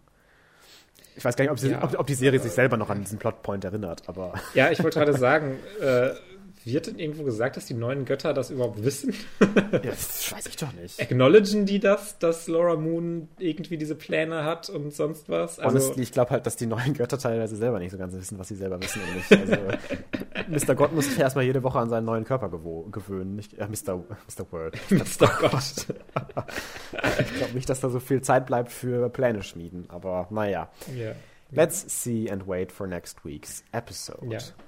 Also, ja, ich bin irgendwie immer noch so interessiert an American Gods, auch wenn ich teilweise schon fast ja. zu großen Teilen nicht so wirklich mehr ja. dabei bin. Es ist ja auch unser Meme so ein bisschen, dass, dass wir es immer so runter machen. I mean, we kid because we love, right? Also wir finden es halt einfach unsufferable teilweise, aber es ist halt immer noch American Gods. Und äh, ja. ja. das Konzept ist halt so toll. Und die Visuals manchmal auch. Genau. Sehr schön. Speaking of toll. Gottes Willen, bessere Überleitung als gerade du. Ähm, WandaVision. ähm, die achte Folge, Previously On. Äh, mhm. Ja, in der es darum geht, dass Wanda zusammen mit Agatha Harkness äh, als Ghost of Christmas Past so ungefähr ähm, ja, stimmt. durch ihre Vergangenheit reist, weil Agnes so ein bisschen mehr Einsicht in ihren Plan revealed. Denn Agnes möchte herausfinden, wie Wanda überhaupt zu dieser ganzen Macht gekommen ist, weil wir dachten ja irgendwie, es was Agatha all along, hat sie das auch alles kreiert? Nein, nein, es war schon Wanda und mhm. Agatha denkt sich jetzt, kann ich das auch? und wie lerne ich das? ähm, aber wir gehen ja mal ein bisschen chronologisch dann vielleicht noch mal mehr durch. Äh, das Ende können wir ja noch mal separat dann drüber sprechen. Wie fandst du die Folge? Ähm, ich fand sie ziemlich gut, also schon sehr gut ähm, als Folge an sich, weil sie ja auch diesen äh, tatsächlich so einen ja, emotionalen Fokus auf Wanda oh, ja. durchaus lenkt und äh, ja, sie nachzuvollziehen. Mhm. Ähm, es hat mich aber, glaube ich, als Gesamtding, wenn ich auf die Serie insgesamt gucke, auch so ein bisschen daran erinnert, dass sich das Drama nie so wirklich richtig toll finde, sondern dass es immer noch für mich sehr, sehr Superhero-Drama ist, wenn du verstehst, was ich meine.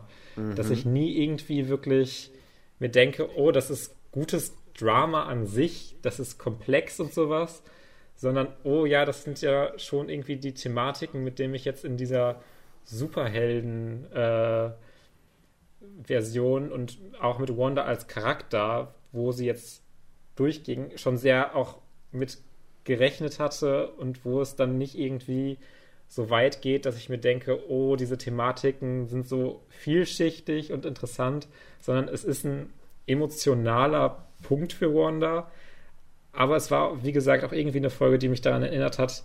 Es ist für mich immer noch sehr so eine Superhelden-Story, die dann aber auch wirklich in ihrer äh, Darstellung und in ihren Thematiken nicht so weit für mich darüber hinausgeht. Äh, das geht, glaube ich, sehr vielen sehr anders. Ähm, aber ich finde halt gerade. Was denkst du denn? Ich, ich finde halt gerade, weil es eine Superhero-Story ist, äh, dass die halt aber so weit geht, äh, eine ganze Episode quasi nur auf Wanders Trauma zu beziehen und das auch äh, jetzt vielleicht nicht mit 50 Schichten, keine Ahnung, so super kompliziert aufbaut, aber halt äh, im Kontext eines MCUs sowas halt für mich immer sehr früher undenkbar gewesen wäre, dass man halt äh, einen Helden so emotional aufbaut und, und ausbaut und, und inszeniert für sich, äh, oder eine Heldin meine ich.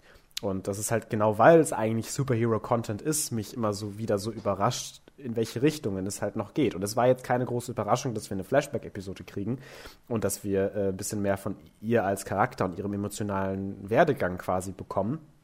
Aber ich fand es einfach trotzdem sehr toll zu sehen, dass man introduced wird in so einem mittelmäßigen Avengers-Film zu so einer weirden Hexe, die jetzt nach so einer Serie mit einer der komplexesten und interessantesten Charaktere im MCU eben geworden ist.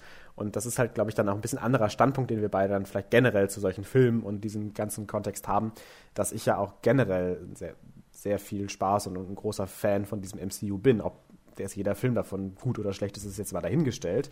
Aber dass ich dann doch immer sehr dabei bin als Fan.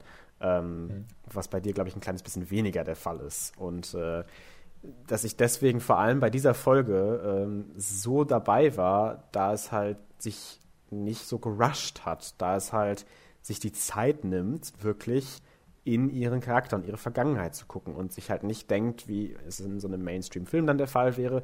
Mainstream hört sich immer so negativ an, wie es halt in einem Marvel-Film der Fall wäre. Wir haben jetzt ein paar Szenen, die so ein bisschen diese emotionale Komponente anreißen, äh, aber der große Fokus liegt halt immer noch auf der Action und dem Zeugs. Und ich finde, dass wir halt dadurch, dass wir mit WandaVision sowieso schon diese weirde dieses weirde Konzept mit den ganzen Sitcoms und, und äh, teilweise nicht diesem ganz konventionellen Storytelling haben, dass man in dieser vorletzten Episode sich dann zu 90 Prozent der ganzen Folge eben darauf konzentriert, nicht wirklich Action zu zeigen, nicht irgendwie zu zeigen, dass tatsächlich wirklich richtig viel passiert, sondern einfach nur einen Charakter auszubauen, finde ich aus dem Standpunkt betrachtet ja, dann doch schon sehr würde interessant. Würde ich dir aber widersprechen, so ein bisschen, weil es für mich nicht so wirkte, als ob der Charakter einfach ausgebaut werden soll, sondern wie Plot. Es wirkte auf mich wie die Plot-Erklärung, warum Wanda jetzt zu diesem Punkt kommt, wo sie hinkommt und äh, wie sie dann ja zu äh, Agatha dann letztendlich steht, dann am Ende im Grunde der Folge oder auch dann schon in der nächsten Folge ich hatte nicht das Gefühl, dass jetzt einfach hier wirklich der Charakter nochmal viele Ebenen bekommen soll, sondern dass wir eine Erklärung bekommen für die Sachen, die sie gemacht hat, für diese Welt, die sie erschaffen hat. Und äh, deshalb dieses Emotionale so ein bisschen präsentiert bekommen, um wirklich Plot zu liefern. Für mich hat es halt auf dieser Charakterebene dann immer nur so bedingt funktioniert, wo ich mir dachte, mm, ja, it's fine, but äh, so wirklich richtig interessant finde ich das jetzt auch gerade nicht. Und ich weiß, dass ich nicht unbedingt in der Mehrheit da bin, aber äh, so richtig packen konnte mich diese, dieser Hintergrund nicht wirklich. Ja, also es war halt meine Favorite Episode in der Season. Ähm, aus den Gründen, die ich ja auch gerade schon gelistet habe, weil ich eben schon sehr dabei war und natürlich drivet es irgendwie den Plot voran. Ich meine, wir wollen natürlich auch irgendwie erfahren, weshalb Wanda jetzt das Ganze kre kreiert hat und, und, wie sie zu diesem Punkt gekommen ist, wo sie war. Aber ich finde, äh, dass wir halt in, in, in, solchen Szenen wie, wo sie den Vision quasi äh, trifft und, und, und äh, nach dem Tod ihres Bruders halt mit Vision darüber redet, finde ich das dann äh, einfach so sehr, sehr gut geschrieben und einfach eine sehr, sehr tolle Interaction zwischen diesen beiden Charakteren, die, wenn man jetzt diese Interaction in so einen Marvel-Kinofilm packen würde, direkt auch alle sagen würden, oh mein Gott, äh, das ist jetzt ja voll die emotional Scene und oh mein Gott, aber dann vielleicht in so einem Kontext von der Serie, dass etwas weniger ins Gewicht fällt, weil wir halt viel von solchen Momenten so ähnlich zumindest bekommen haben. Aber äh, ich auch von, von vielen irgendwie gehört haben, äh, gehört habe, ähm, oder das mitbekommen habe, generell online in der Reception, die selber halt durch sowas durchgehen, Depression, Loss und, und solche Sachen, äh, dass die halt extrem stark damit resonated haben, weil es halt so, äh, ja, identifizierbar ist oder, oder, oder äh, applicable ist auf, auf deren eigenen Situation, die dann halt teilweise wirklich gesagt haben, Uh, thank you MCU in general and, and, thank you Disney, thank you Marvel, uh, dass, dass man uns nicht unbedingt nur dieses in Anführungszeichen stupide äh, Mainstream-Action-Zeugs gibt, sondern dass wir halt auch als, als Individuen, die selber von solchen Sachen und, und solchen menschlichen Flaws und, und solchen menschlichen Traumas, die jetzt hier so ein godlike Being irgendwie durchgeht, auch betroffen sind, dass es halt so gut inszeniert worden ist. Und da ist natürlich jeder irgendwie ein bisschen anders dazu.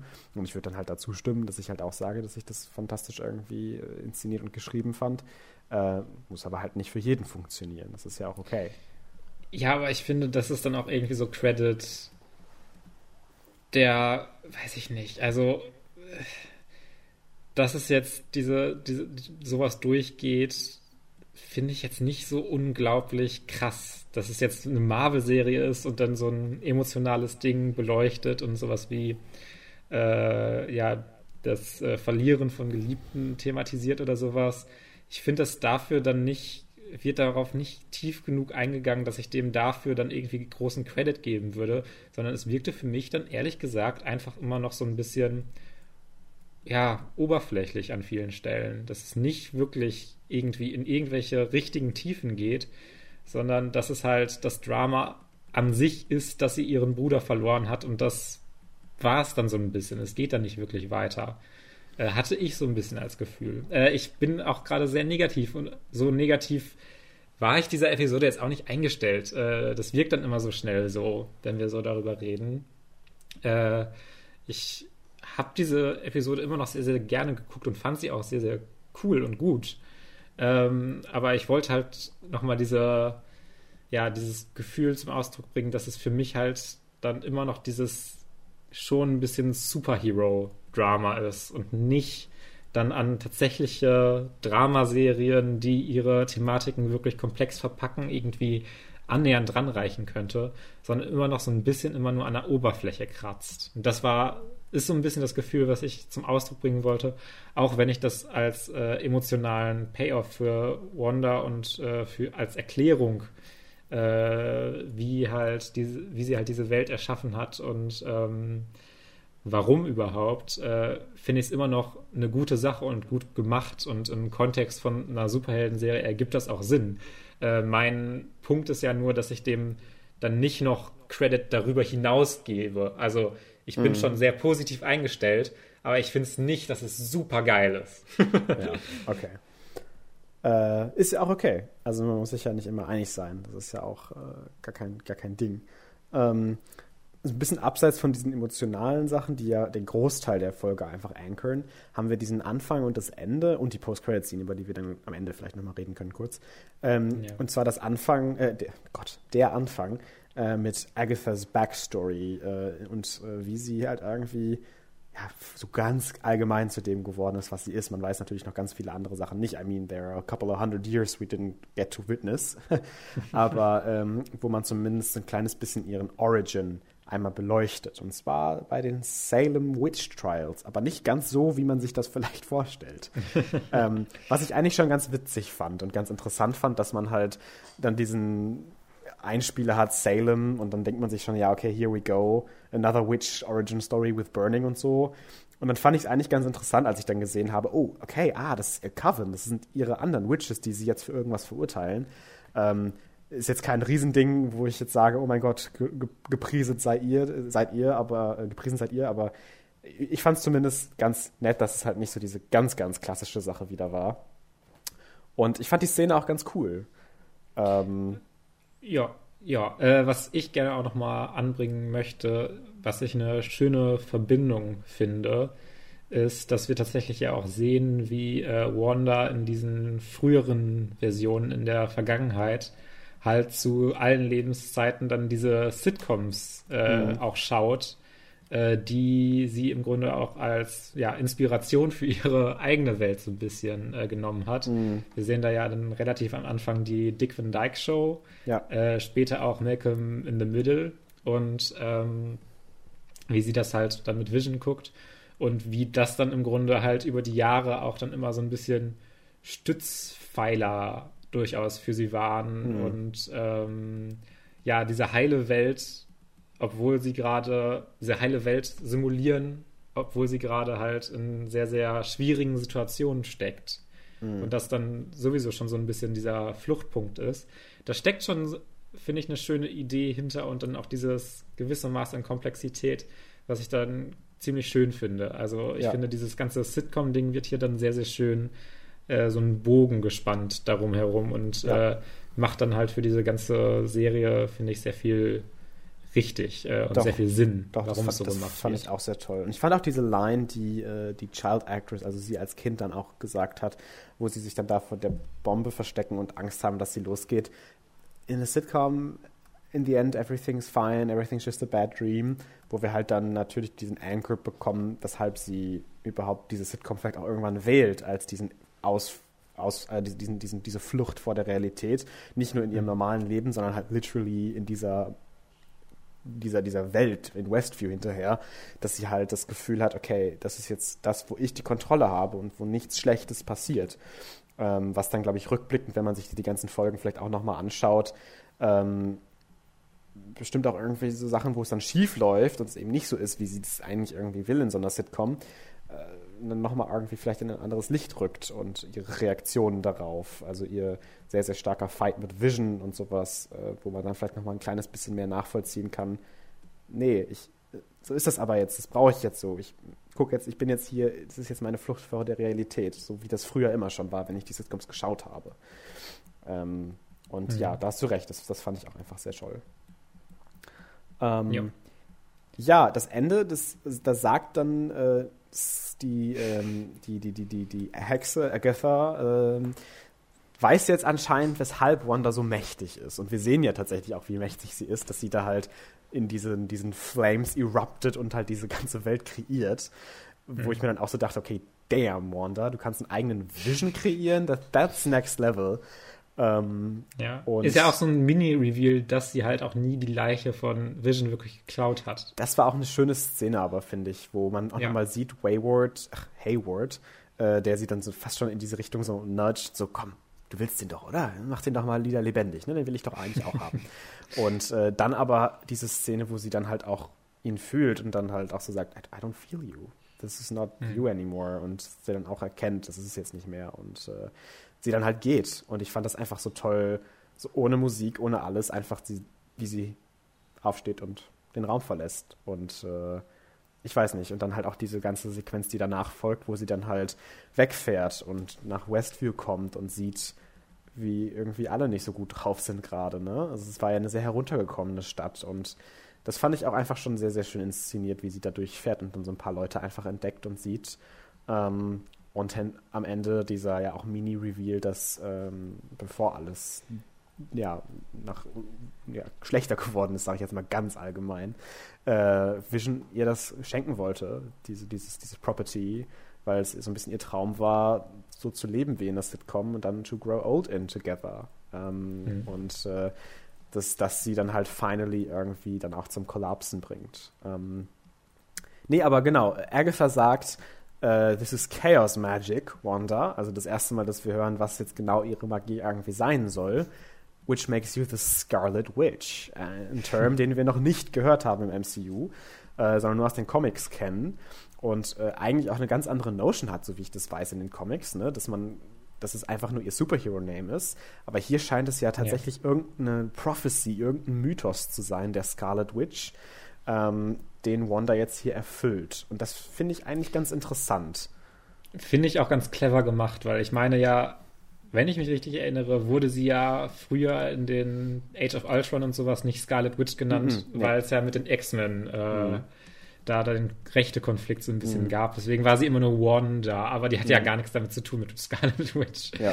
Ähm, und äh, da finde ich das ganz interessant, dass es dann nochmal anders hier trotzdem mhm. kontextualisiert wird und nicht einfach dann der Scarlet Witch-Name aus dem Hut gezaubert wird und gesagt wird, ah, jetzt ist hier, mhm. du bist eine Scarlet Witch, weil das ist halt dein Superheldenname, sondern dass hier dann nochmal ein bisschen mehr damit gemacht wird. Mhm. Und äh, ich finde auch, jetzt, ich bin auch sehr gespannt jetzt äh, aufs Finale, ähm, einfach ja, um zu sehen, wie sie das jetzt abrappen. Und ich bin mir halt sehr sicher, dass wir äh, sehr viel Action kriegen werden nochmal, weil wir diesen emotional Part jetzt ein bisschen hinter uns gebracht haben, so ganz salopp gesagt. Und ich glaube, jetzt halt alle Chess Pieces irgendwie an einem Punkt stehen, wo Force angebracht ist. Und äh, da bin ich sehr gespannt, wie es aussieht und wie sie das dann machen. Ich freue mich eigentlich schon ein bisschen darauf. Ähm, ja. Zum einen halt Agatha zu sehen, äh, vielleicht mal so ein bisschen in, in, Action, vor allem auch gegen jemanden wie Wanda, weil wenn Wanda so fucking mächtig ist, wie mächtig muss dann Agatha sein, dass sie überhaupt irgendwie sich in dieser Situation findet, sie challengen zu können mit ihren Kids da, weil irgendwie passt da noch nicht alles zusammen. Ich bin immer noch so ein bisschen skeptisch, ob Agatha nicht ein bisschen Unterstützung hat. Ähm, und dann haben wir noch äh, Monica äh, mit ihren Powers. Wir haben, Wollte ich auch nochmal ansprechen, weil äh, die ja. hätte man schon fast vergessen können, kurz in dieser genau. Folge, dass die auch noch Superkräfte hat. Ja, und dann haben wir noch äh, Pietro oder Pietro, Fake Pietro. ja. ähm, das war auch ganz witzig. Und äh, da bin ich auch noch nicht ganz so sicher. Ist er jetzt wirklich aus einem anderen Universum? Oder ist es einfach nur so ein bisschen Stunt-Casting? Das wird uns ja nächste Woche wahrscheinlich dann auch nochmal irgendwie revealed werden. Und I would be fine with both. Ich weiß nur, dass Leute sehr aggressiv werden, wenn es nicht Fox äh, Quicksilver ist.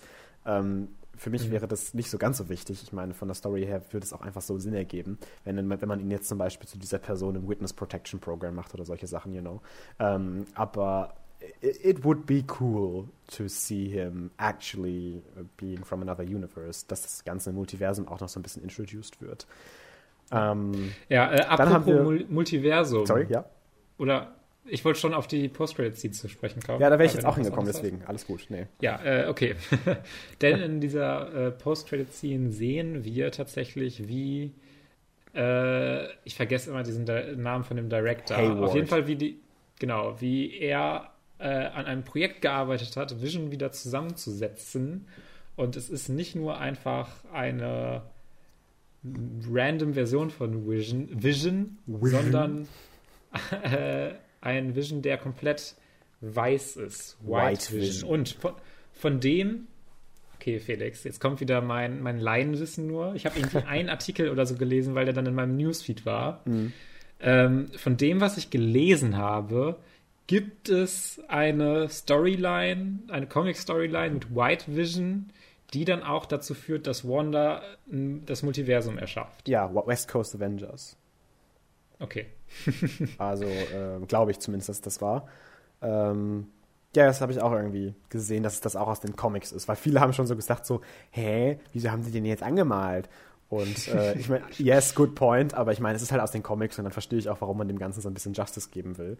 Ähm, hm. Ich fand es sah auf jeden Fall sehr cool aus und äh, ich hoffe, dass Vision mal wieder eine gute Action-Sequenz bekommt, weil seit Avengers Age of Ultron ist er halt einfach immer nur so in der Backline, weil er halt so overpowered ist, dass man ihn immer irgendwie nicht sieht oder dass er immer so ein, so ein irgendwie den kürzeren ziehen muss. Zum Beispiel in Civil War, wo er gar nicht zu sehen ist bei diesem Battle, nur ganz am Ende, wenn er dann einmal so blastet, so, okay, wir hören jetzt auf zu kämpfen.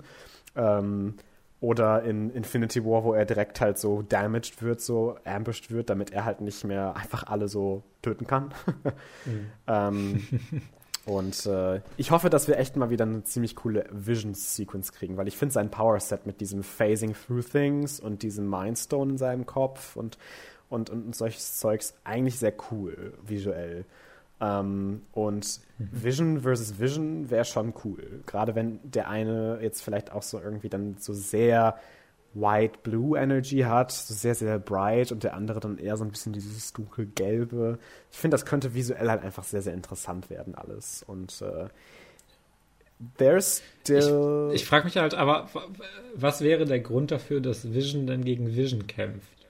Also, ja, also eigentlich, was, ja nicht, was eigentlich keiner. Jetzt, wofür wird denn White Vision dann wirklich eingesetzt? Also ich äh, verstehe, also ich glaube, Hayward möchte ja eigentlich nur den anderen Vision bekommen weil er denkt sich, boah, das ist ja. ganz schön viel Geld und kann ich gut gebrauchen. Ähm, und äh, dass äh, Hayward dann vielleicht nicht unbedingt White Vision einsetzt, um den anderen Vision zu bekämpfen, sondern um den herauszuholen. Ähm, ja.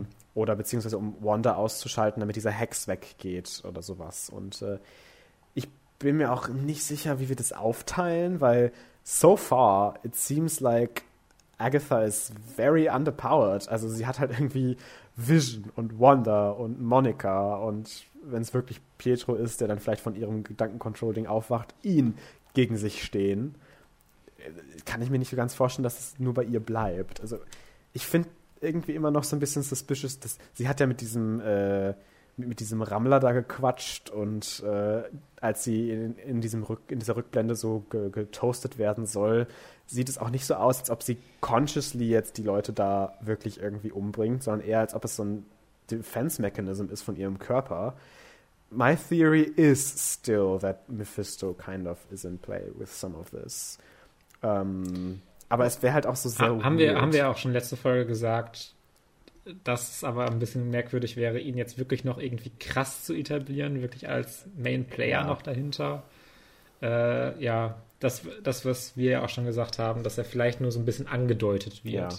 Dass er das ja. ist, der dahinter steckt für genau. zukünftige Marvel-Projekte. Yes, genau. Und ähm, ich, ich, ich habe ja, wir haben ja, glaube ich, kurz darüber geredet, dass äh, Paul Bettany noch so angedeutet hat, dass nochmal irgendwann ein, ein großes Riesen-Cameo kommt von einem Actor, mit dem er schon die ganze Zeit arbeiten wollte.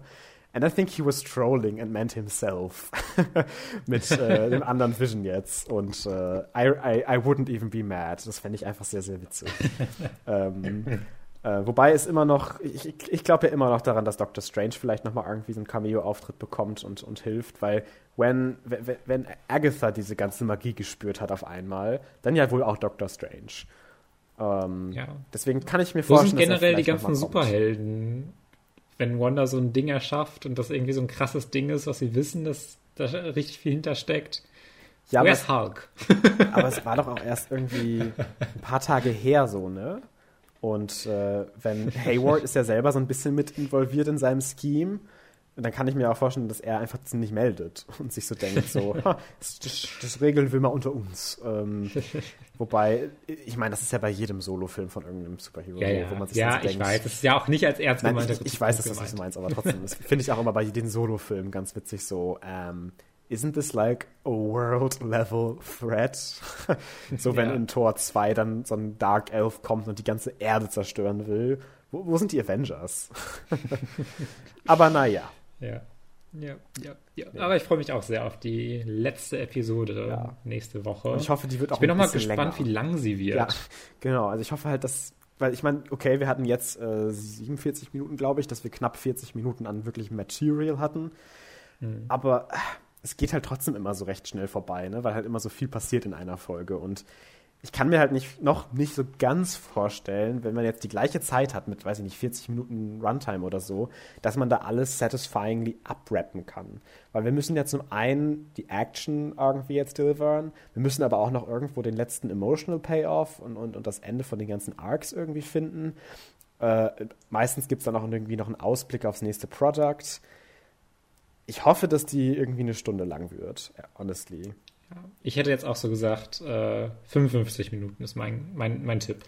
Ja, ich hätte jetzt auch so, also vielleicht nicht ganz 60 genau, aber irgendwas zwischen 50 und 60 Minuten fände ich schon ganz cool, muss ich sagen. Ja, ja, aber ich halte das auch nicht für absurd. Nee. ich glaube, es könnte schon passieren, dass das es dann die längste Folge der Serie sogar wird. Glaube ich auch. Und glaubst du noch daran, da haben wir nämlich jetzt auch schon zwei, dreimal über, drüber geredet, glaubst du noch daran, dass die Twins nochmal irgendwie älter werden? Ähm, nee. Glaub ich glaube nicht. Leider auch nicht.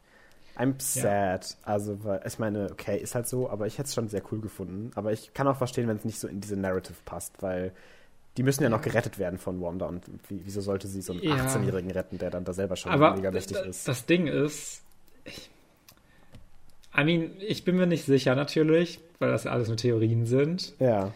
Aber es muss ja auch wirklich einen guten emotionalen Grund dafür geben, warum Wanda das Multiversum eröffnet. Mhm. Ich kann mir auch durchaus vorstellen, dass sie ihre Kinder verliert. Ja, I mean, this is dark. This is very dark. Aber diese Serie ist ja sowieso schon dark teilweise, von daher. Ja, aber ich könnte es mir vorstellen, weil ich. In den Comics so das ist Gefühl, das auch so. Ich hab's. Ach so, echt? Ja. Okay. äh, weil ich. Ich habe so das Gefühl, dass äh, sie jetzt nochmal diesen einen emotional, emotionalen Anstoß nochmal richtig mhm. braucht, mhm. Äh, damit sie wirklich komplett im Grunde fast schon Kontrolle über ihre Powers verliert und dieses Multiversum erschafft. Weißt du, was ich mir gerade denke, ähm, wo du das gesagt hast? Nehmen ja. wir mal an, wir finden tatsächlich heraus, dass Pietro äh, wirklich aus dem anderen Universum ist. So, dann würde das ja schon mal diese Möglichkeit mit dem Multiversum öffnen. Nehmen wir dann mal doppelt an, dass sie Vision gar nicht created hat, weil das war ja auch nicht rot, das war ja so eine orangene Energie, sondern sie hat Vision einfach aus einem anderen Universum genommen. So, das heißt, wenn wir das alles revealen und sie das selber weiß, es gibt Infinite Multiverses mit anderen Leuten, die ich hier vielleicht verloren habe. What if she does lose her children und öffnet dann das Multiversum auf, weil sie auf der Suche ist, ihre Kinder wiederzufinden? Das ist eine sehr gute Theorie. das ist mir gerade in den Kopf, also als du es gesagt hast. That would be cool. That would be really cool. Weil das äh, könnte ich mir tatsächlich auch vorstellen. Das ist, hört sich nicht jetzt nach einer weirden Fanfiction an, nee, sondern das könnte ich nachvollziehen. Ja, und das wäre auch schon irgendwie epic, weil ich finde visuell generell macht die Serie so ein paar Special Effects Sachen, die ich ganz cool finde, so verglichen noch mit anderen Marvel Zeugs. Vor allem irgendwie diese Szene in der letzten Folge, wo Monica ihre Powers bekommt und da so durchläuft und solche Sachen, you know. Und die Serie hat ja schon Budget. und äh, ich kann mir vorstellen, wenn sie dann wirklich dieses Multiversum öffnet und wir dann ein bisschen so eine psychedelic Doctor Strange-like Sequence vielleicht bekommen, dass es auch ziemlich cool aussehen könnte. Und da freue ich mich dann schon drauf, wenn das wirklich der Fall sein sollte. Ich hoffe es sehr. Also das wäre ja. natürlich ziemlich cool. Ja. Ähm, sehr cool. Ja. dann sind wir durch mit unserer vorletzten WandaVision-Besprechung. Ja, genau. Und kommen, glaube ich, zuerst zu diesem Film, den wir beide auf jeden Fall gesehen haben. Und zwar haben wir ganz Akimbo gesehen. Genau. Beide. Mit Daniel Radcliffe und Samara Weaving. Ja. Äh, glaube ich. Ja, doch. Ich habe ähm, da nochmal nachgeschaut. Ja, und in ganz Akimbo geht es so ganz im Grunde darum, dass äh, es eine Organisation namens Schism gibt, die hm. äh, im Grunde äh, online streamen und äh, zugänglich machen, wie sich random echte Leute, keine Schauspieler, es ist nicht fake, sondern es sind echte Leute, hm. Äh, auf den Tod bekämpfen. Und ähm, ja, Daniel Radcliffe als Miles, ähm, ja, begibt sich im Grunde dann auch mal in so einen Stream rein und guckt da rein und trollt so ein bisschen rum, weil er ist halt so ein hm. Typ, der ein sich Troll. auch mal jetzt wichtig fühlen will, so ein Troll halt. Ja.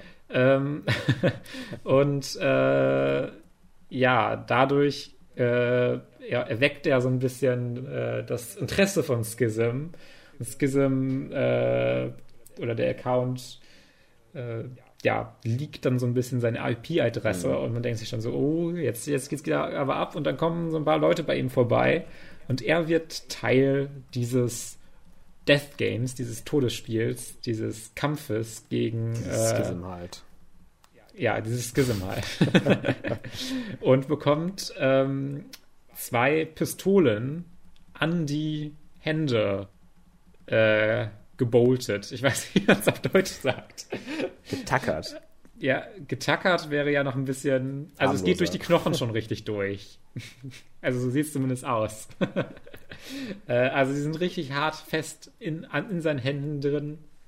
Und er hat für jede Hand dann 50 Schuss und den Auftrag, ähm, wie hieß sie nochmal? Nix nix zu töten und nebenbei vielleicht noch irgendwie seine Beziehung mit seiner Ex-Freundin Nova äh, aufrechtzuerhalten.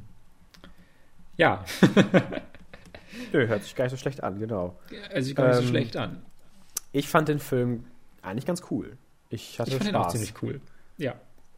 Ähm, war halt Mit so sehr übertrieben äh, brutal natürlich getrimmt und äh, in manchen Szenen vielleicht auch weniger gut und effektiv als in anderen. Aber alles in allem fand ich den doch dann doch sehr kreativ und unterhaltsam. Ja, ja, ich stimme dir tatsächlich zu. Sind wir gar nicht so weit auseinander. Der Film hat ja auch so sehr, sehr mixed Reviews. Mhm, ja.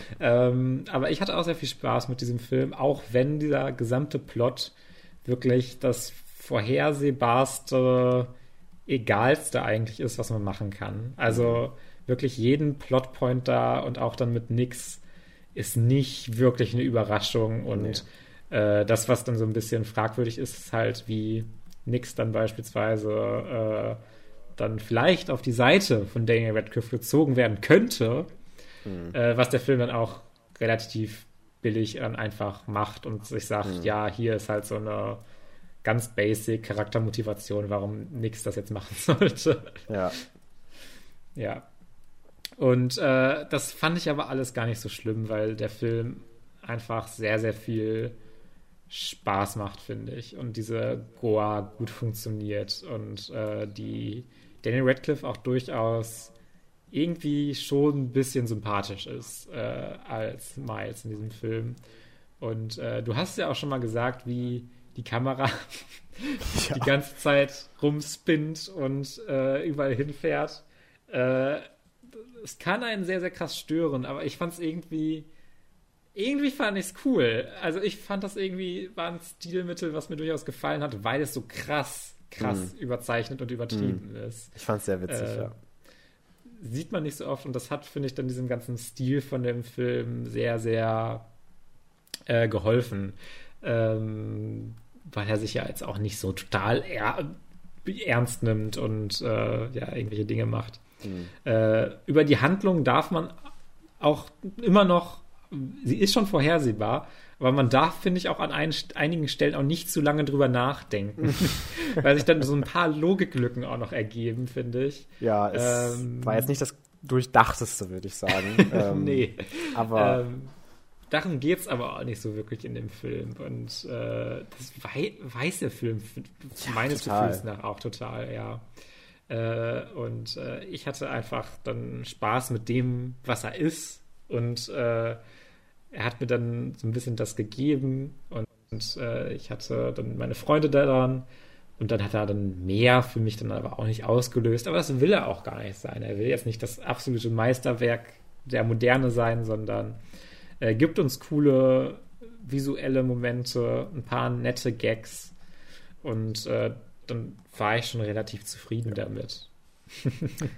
Same. Also da kann ich auch gar nicht mehr so viel zu beitragen. Äh, geht, mir, geht mir genauso. Kann ich nur zustimmen. Ja, ja ist ja ganz schön. Ähm, ja, sollen wir dann noch mal kurz... Sollen wir über The Babysitter reden, Felix? Wir haben eigentlich schon eine ganz schöne Lauflänge und ich habe ja den zweiten Teil noch nicht zu Ende geguckt und ich habe Julius versprochen, äh, oh, jetzt habe ich den Namen, ja, einen Bekannten von mir, einen Freund von mir habe ich versprochen, äh, habe ich versprochen, ähm, dass wir den noch zu Ende gucken zusammen und dann werde ich das ausführlich im Podcast So, so ein Vorname, du kannst doch nicht nur einen Vornamen liegen. Ja, das ist, das ist, der Leak. Ich kenne jemanden, der Julius heißt, oh Gott. The death threats are still not coming in though. Von daher bin ich ganz ja, positiv ja. Okay. bedacht. Vielleicht, vielleicht, sprechen wir dann nochmal über The Babysitter, schon mal als kleiner Tease. Ich habe die Be Filme beide gesehen und äh, ja, vielleicht in den nächsten Folgen dann ein Eindruck zu beiden Filmen. Yes. Aber dann machen wir für heute auch erstmal Schluss, weil wir haben wirklich eine schöne Lauflänge von anderthalb Stunden. Wir müssen nur noch Hausaufgaben und geben. Und ich geben uns Hausaufgaben, genau. Gemacht. Scheiße. Fang, fang, du mal an, bitte. Ja. Äh, oh Gott, warte. Du hast nicht zufällig gerade die äh, DVD-Hülle bei dir liegen? Nee, ich hole die jetzt auch nicht. Ach. Äh, okay, dann sage ich einfach, was du schauen sollst. Und zwar ähm, ist es äh, Der dunkle Kristall, The Dark Crystal, der äh, Jim Henson-Film. Was? Warum stöhnst du so? Ist das nicht dieses Anim, diese, diese Puppen? Ja. Ah, okay. Ja. ähm, Gott. Warum, warum? Also, ich habe gar nichts gesagt. Felix, weiter, weiter, ich habe nichts gesagt. Hör auf so zu stöhnen. Lass mich kurz sagen.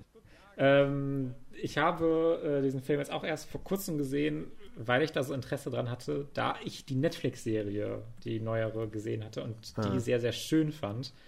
Und äh, da mal dann das Original schauen wollte. Und das Original ist immer noch ein sehr, sehr äh, schöner, sympathischer Fantasy-Film mit ein paar Ecken und Kanten auf jeden Fall. Gebe mhm. ich absolut zu. Der ist nicht perfekt, mhm. aber ich finde den einfach wirklich sehr, sehr sympathisch und äh, cool gemacht und ist wieder einer dieser Filme, äh, der sicherlich vielen Kindern äh, ja Albträume gegeben hat, weil es sind ein paar sehr, sehr disturbing Szenen dabei. Äh, okay, ja, schaue ich mir an. Wo gibt's den denn? Auf DVD. Ach, ach, ja, ach Gottes Willen, ja, ich bin so blöd.